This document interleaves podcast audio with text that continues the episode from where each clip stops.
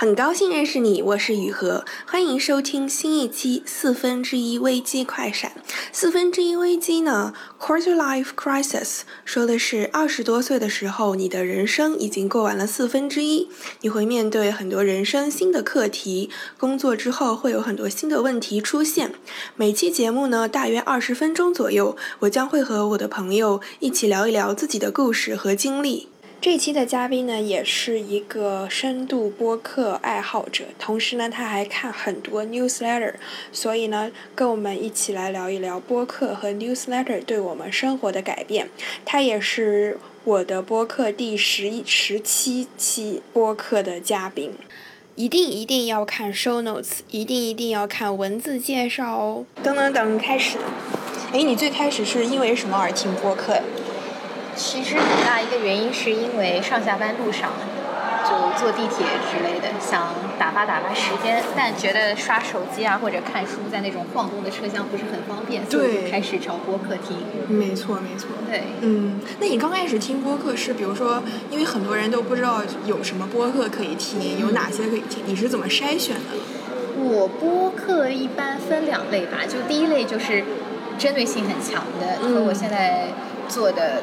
工作有关系，那我可能就谷歌搜一下，比如说和这个行业有什么 popular podcast，之后就下载下来听听看。之后第二类就是比较随机的，有各种各样的，有的可能是比如说 YouTube 上看到一个视频，像我当时看到了有呃 Talks at Google 这个 YouTube 视频，它也有 podcast 版本，我就是这样去才发现这个这个博客，对这一类就听的比较杂了。我一开始主要其实是靠朋友推荐，嗯，然后还有就是你用那个播客的很多 A P P 的时候，他会推荐一些，比如说相似，嗯，就大家都会这听这个播客的人也在听那些，对，也是这样发现的。然后还有一部分是，比如说我看的一些书，嗯，或者什么啊，刷到了一个网页，发现哎，这个人居然也做 podcast，然后也会听一下这样，对。然后我听的基本上跟你有点像，一类是就是跟自己的工作相关的，然后第二类是呃 talk show，就是那种长对话，就是像这种 talk show 我反而是喜欢长对话那种，就是那种比较深入的对话那一种，对。然后第三类可能是就是一些呃偏日常类的，就是。啊，比较接地气的那种，就会就是是那种，比如说是跟我们的生活、工作比较相似的人，他们也在聊的一些话题，大家都会感兴趣的话题。对，嗯。你听播客或者看 newsletter 的时候，你会做笔记吗？说实话，我觉得我如果是在就比如说地铁里这种晃动的地方，我很少做笔记。是。我只会有的时候，我如果一个人吃饭的时候，在餐厅。像这种就是坐下来比较方便写笔记的时候，如果听到什么有趣的，我一般做笔记我就会打开 Evernote，之后呃写两笔。有的时候我偶尔也会听到那种很有趣的段子，我会就是转发给朋友。因为我现在用的那个 podcast app 是 Overcast，嗯，它就有一个功能是你听到有趣的一段就可以把它截下来，之后把这一个片段分享出去。我觉得这功能还挺好的。哦，对对对对，我跟你差不多，因为我大部分时候听的时候其实是在做其他事情嘛，就是做一些固定程序的事情，对，然后那个时候就不太会做笔记，但我偶尔会听到，就是突然听到一两句话，就还挺。挺让我觉得挺有启发，或者说挺刺痛我的，然后我就会记下来。嗯，但是我个别有几个播客，我真的是我每次听的时候，我都打开电脑的那个。电脑上面的笔记本，我会很认真的做笔记。哦，真的吗？我可以问一下是什么播客吗？对，然后一个是那个，嗯，Harvard Business Review 出的那个职场问答，叫 Dear HBR。哦。然后它就是每期是一个固定的主题，大概会有三个非常 typical、非常典型的问题，然后会有呃嘉宾还有主持人去谈，给他分析解构这个问题。嗯。对，然后它其实是比较适合 mid to senior level，就是中高层的。对我听那个是会让我觉得。啊，原来这些人看上去这么成功，也会遇到这么困难、这么复杂的问题，就某种程度上会有这种感觉。然后另外一方面也会看出，就是其实大家的职场都不容易。对，就就听他们一些分析，会给我自己的工作上面，或者有时候也是生活上面，会有一些别的角度和方向去思考这个问题。对，然后还有一个。啊，podcast 我很认真的听的是那个 Where Should We Begin？他是一个那个欧洲的心理咨询师，他在播客界是一个大 V，就是他是把他的一些呃婚姻和情感咨询的对话分享出来，然后那些对话都非常非常的。真实、袒露和深刻，就非常的赤裸的讲一些双方的一些，比如说需求不对啊，然后互相的情感不能满足啊什么的，就会他，然后那个每当放一段对话，然后那心理咨询师就会问一些非常一针见血的问题，或者说，呃，突然话外音，啊，给你旁白一下，说，哎，这两个人这段对话其实暴露出他们什么什么问题，对，然后我就会听到一些，就是让我从不同的角度。去思考平时遇到的一些问题，而且不仅仅是对亲密关系有帮助，对你的所有的人际关系都是有帮助的。对，因为它是那种分析到，比如说深层次的一些心理和情感需求的那种。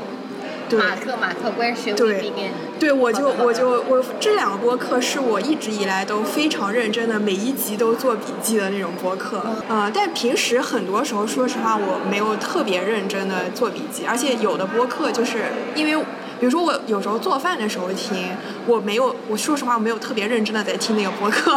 对，但是我觉得会，就是会有一个那个存在，会让我觉得潜意识对对对对对对，而且会有一种陪伴的感觉。对，我觉得这也是播客跟其他的媒介不一样的一个原因。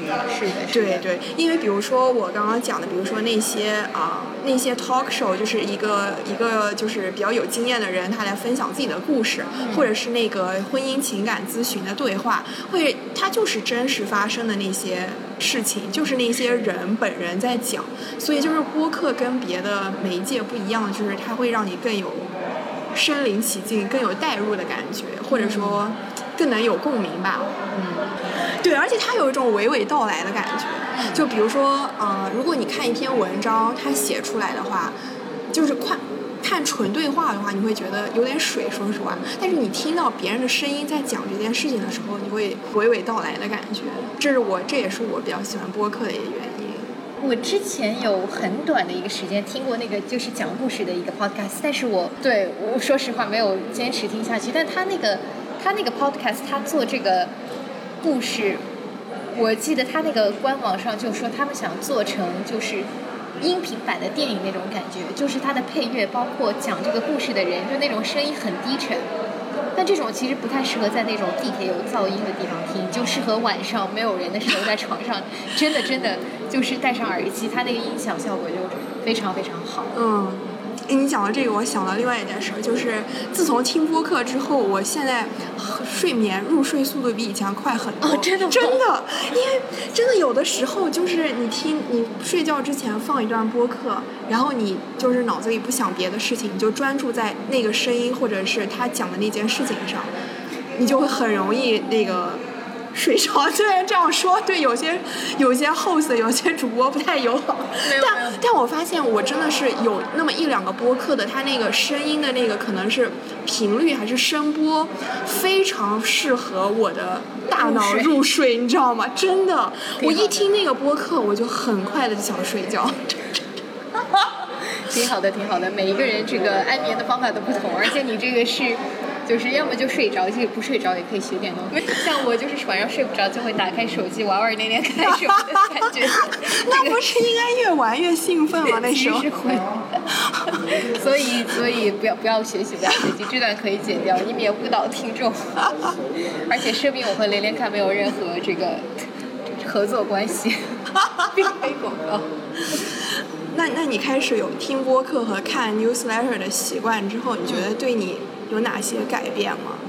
听播客的话，我觉得如果从第一类专业类来说，我个人觉得帮助还蛮大。对我，特别是刚入一个新行业的时候，就我是差不多两年前换了一个工作，去了一个新行业，之后，我觉得这个新行业就作为新手上手，当然一部分你肯定是会去看一些书啊，或者是一些大佬们的这种博客啊、论坛。但是我觉得播客也是很有效的帮助我去了解这个行业的一个手段。而且那个时候，就是我听这个行业的播客，就我发现是，就是也可以用来衡量自己对这个行业的知识到底深入了解多少。因为我记得我刚一开始听。这个行业播客的时候，因为自己很新嘛，可能一集里面有很多词都不知道这是什么。但是之后就过了一段时间之后再听，比如说我原来只能听懂一半，现在可以听懂，比如说七成，到最后听下来，完全觉得自己可以整个从头到尾都 follow，就知道哦，自己在这一块其实是深入了解一些。所以这是第一块，我觉得帮助还是挺大。之后第二块，呃，播客。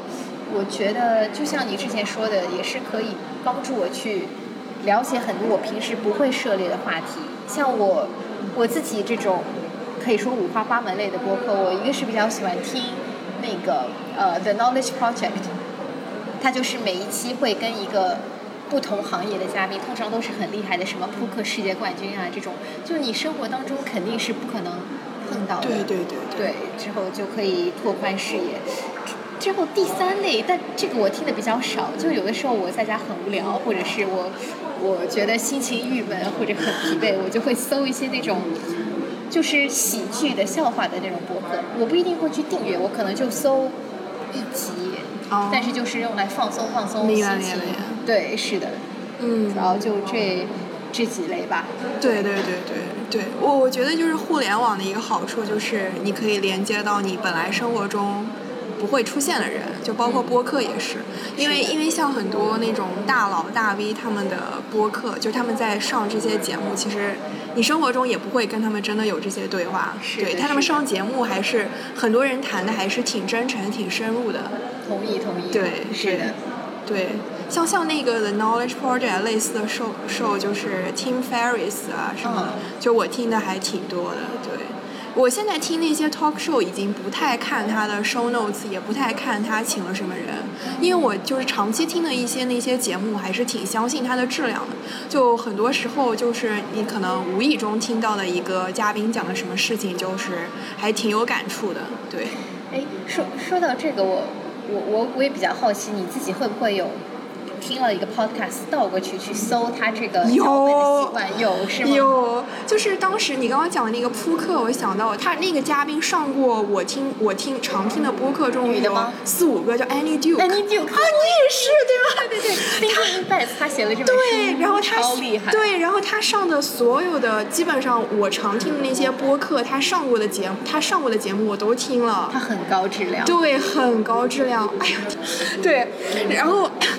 你刚刚讲到的是，就是啊，就比如说你工作相关的嘛，就包括我现在对播客比较了解了之后，我比如说我去自己做一个新的项目、新的话题的时候，或者说我自己去面试的时候，一个新的领域的时候，我也会去搜播客中有没有跟它相关的事情。嗯。然后，因为一个是因为我觉得是有一个当事人，有一个经历过的人来跟我讲这件事情的时候，我自己的吸收和。吸收的更快更好，对。第二个是也是想听一听，就是 the latest，就是最新的这个行业这个领域的一些什么 trend，因为在播客中还是反应的挺快的。对，我觉得你说这个其实很有道理。像我，我有的时候也会去搜一下，比如说某家竞争者公司他们在 在做什么。但是就你当然你也可以通过这个。呃，官媒或者是新闻网站，或者甚至是一家公司，这个比如说 Twitter 账号啊，或者创始人账号，可以看到很多。但是我发现，其实去 Podcast 上搜，就是和这家公司创始团队的这个访谈，其实它有的时候 interview 里面会有一些我都不知道的一些信息。是的。对，因为我觉得，特别是像一些这种新闻网站，它要报道的话，它一方面可能是觉得说，一定要得到一个。就是一定要有一个很重大的新闻，它才会爆出来。就比如说，如果他们这个公司的创始人团队说，觉得哎，我们接下来觉得这这两块好像比较感兴趣，我们想研发一下，新闻是不会报道这种可能就是莫须有的这种东西。对，但是 podcast 里面就会提。对，是的，是的。而且另外提一句，就是在所有的 podcast 里面，Spotify 是搜索单集播客最好用的一个 APP。对我一般就是，如果我要专门去搜一个人或者一个话题的 podcast 的时候，我都是用 Spotify。真的。对，我还想讲跟，因为 podcast 是跟表达有关系的嘛。是。对，就包括我听播客和做播客之后，我发现我自己的 interpersonal 就是跟人打交道和讲话的水平比以前提高了一些。是的，这里必须点赞。对对对对，真的就是包括我在就是工作上嘛，因为有的时候就是可能刚工作的时候有一些 business language。就可能没有那么熟练，就包括我的同事是有一些 native speaker，就是他们就是英国人、美国人这样嘛。然后我自自从我大量的开始听播客之后，我发现我的英文上的反应速度，还有就是表达上要比以前好很多。甚至有一次做 presentation 的时候，因为那个大老板是一个美国人，他甚至说：“哎呀，你语速有点快，我有点跟不上，你慢一点。”因为我平时听播客基本上是用一点五倍速听。然后我就已经习惯了这个速度，我就会觉得哦，这才是正常人应该说话的速度。就我已经我就发现哦，是因为听播客所以改变了我这一点。对，然后我现在做一些固定程序的事情的时候，我老想着我应该找一个播客听一听。不然总觉得好像浪费时间，或者说找一个播客来陪伴一下，你知道吗？不，真的，真的，真的。就比如说这个，自从那个疫情之后在家办公嘛，然后我就是在家跟着那个视频那个运动博主做一做动作嘛。嗯。然后我我做熟悉了习惯，也大概知道这一套那个音乐和那个动作下来有哪些动作，有哪几个步骤。然后我现在看那个做运动的时候也会放着一个播客，而且我发现。听播客变相的拉长了我有氧运动的时间，就是有的时候就会甚至会因为哎这个播客还没结束，要不我再做几个动作吧？对，然后就是我以前可能刚开始在家做跟着视频做动作的时候，可能只能做二三十分钟的有氧运动，但是自从我熟悉了之后，然后我。放一个播客的时候，有的时候真的会因为，哎，这个播客这个嘉宾正渐入高潮，我不应该在这个时候停下来，我再走两步，再休息一会儿，然后我再开一个视频，然后就是再运动一会儿，对，挺好的，挺好的。我我之前我曾经试过，就是做运动的时候听那个播客，但是比如说我如果是跑步的时候听播客，那我我就会发现，我我。我听一段时间之后，我的注意力就回到这个跑步上，就是我我感觉我会不停的就是被被打岔，而可能人和人不一样。对我来说，我如果是做那种什么 cardio，我就会听那种很燃的音乐。我感觉可以让我明白明白对对，那可能是不一样。对，就像我那个睡觉的时候那个声波刺激不一样，有的时候运动时候的大家的声波刺激不一样。理解理解。然后我还想说，因为播客而发生过一些有趣的事情。一个是我发现播客是一个对于欧美同事很好用的一个话题。就有的时候吧，就是跟同事，比如说啊，不知道聊啥，然后。我发现，特别是欧洲人、美国人，因为他们可能播客就 podcast 在他们的世界里存在时间比较长，因为中文播客刚刚兴起嘛。英文播客很多，然后他们很多人都是有听播客的习惯。我发现跟他们聊什么，哎，最近有什么播客好听，然后这种话题还挺好用的。挺好的，这个我倒我倒没有很试过，只是和同事就是有偶尔会聊到，但更多是说这个专业有什么有什么播客，以及有什么好的播客适合在中间插一个我司的广告。那也不错啊，对吧？商业化，就是品牌对接。其实真的，Podcast 是挺好的，也是一个获客渠道。嗯，对，是的，是的，嗯，对。然后还有就是呃，因为我自己做一个播客嘛，然后我有一次真的是，嗯，当时是在逛街，然后突然就有一个人叫住了我。我当时正在一边跟朋友逛街，然后一边聊天嘛，然后突然有一个人就叫住了我，然后他愣愣的看了我两三秒，我想干嘛？他说，他就问我说：“你是不是雨禾？”然后他说他是我的播客的听众，因为他是在就是因为离我比较近的地方听见了我跟朋友讲话的声音，他是从声音辨识出来是我。这么厉害。对，所以就可见其实播客是一个就是亲密感比较强的媒介，因为它会。他会记得那个主播和经常出现的那个声音。是。对，是的。你的听众也是一个厉害，而而在这个真的，我估计应该是忠实听众，因为你他听了很多期这个对对声音，得印象非常深刻。对对对。哇，newsletter 对你的有什么改变吗可能之前就有有一个 newsletter，我我会。订阅，它是一个付费的 newsletter，叫 The Strategy。哦，我知道是 Ben Thompson，对吧？是的，是的，他他的那个付费的这个呃 subscription，其实你付费同时是可以去听他的 podcast，也有他 newsletter，但 newsletter 其实就是他每一期 podcast 的一个文字版。哦。当然，我不知道他是我我从他 podcast 这个形式感觉上，应该是他新写的这个文章，之后 podcast 就是他把这个文章念出来的这个过程。我自己还比较喜欢这个形式，因为对我来说，我觉得就两个好处吧。一个好处是说，他的 podcast 我听的时候就觉得真的是一句废话都没有，可能是因为他时间已经都写下来了。嗯。对，所以用词非常精简。还有第二个好处就是，对我来说，我觉得也很灵活。嗯。就有的时候，比如说我，我我随便说，如果我听 podcast，但我比如说听了十分钟，有有一个什么事儿，我。回过头去再想听的时候，可能时间不够了。比如说我马上要开会了，那我就可以去读那个文字版，因为读的话时间会快一点，就非常灵活切换。但这个 strategy 我也强烈安利，他们博客上也有那个免费版的文章。对，我觉得这个就是对美国那种大的 tech 公司啊比较感兴趣，什么 Amazon 啊、Facebook、Google、Apple 之类的，他会写那种评论，嗯，写的还是确实还是我个人觉得挺感兴趣的。明白，明白。好，那最后我们再来推荐一下播客吧。就是你你喜欢的、你特别常听的播客有什么可以推荐给大家？好，呃，我自己行业因为太过逆小众，我就对这个这方面我就特别提。我自己平时听的杂七杂八，我想想看，一个是呃 The Knowledge Project，对，还有呃 Strategy 是比较常听，Bloomberg 我偶尔也会去听一下。还有一个是呃，那个全名我没记错的话，What's in Tech，他会总结这种 Tech News，就是新闻总结型的，我也会去听一听。